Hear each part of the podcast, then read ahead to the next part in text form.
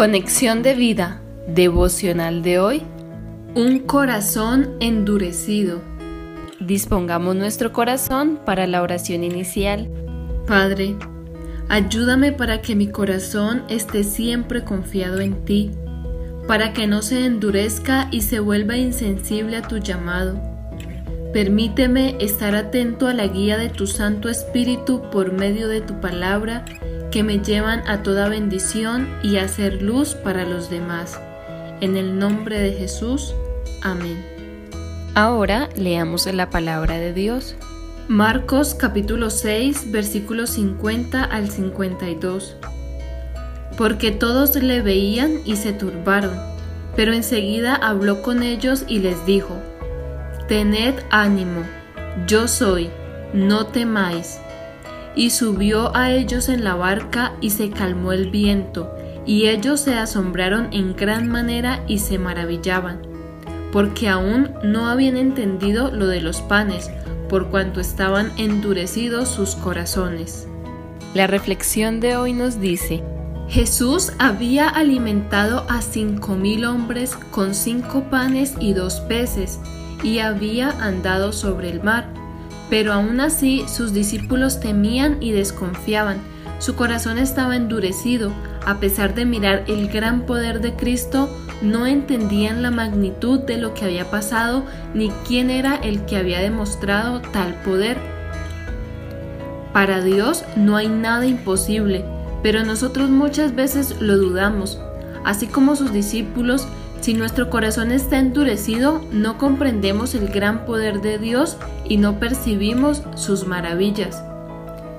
Y la raíz de un corazón endurecido tiene que ver con la confianza que tenemos en Dios o en quien la colocamos.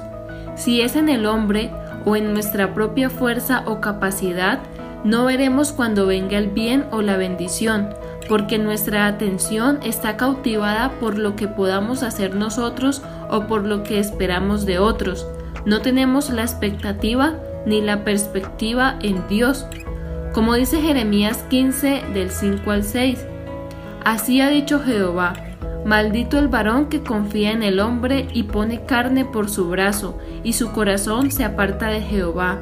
Será como la retama en el desierto y no verá cuando viene el bien sino que morará en los sequedales en el desierto, en tierra despoblada y deshabitada. Como consecuencia de persistir en no confiar en Dios, nuestro corazón se endurece y no entendemos su propósito para nuestra vida y tampoco podemos andar en él. Pero si nuestra confianza está puesta en Dios, nuestra mirada en Jesús, en lo que Él es, lo que Él hace en nuestra vida y en su provisión, seremos tal como dice Jeremías 15, 7 al 8. Bendito el varón que confía en Jehová y cuya confianza es Jehová, porque será como el árbol plantado junto a las aguas, que junto a la corriente echará sus raíces y no verá cuando viene el calor, sino que su hoja estará verde y en el año de sequía no se fatigará ni dejará de dar fruto no solo veremos la bendición, sino que estaremos en la capacidad de tomarla, de disfrutarla y así bendecir a otros.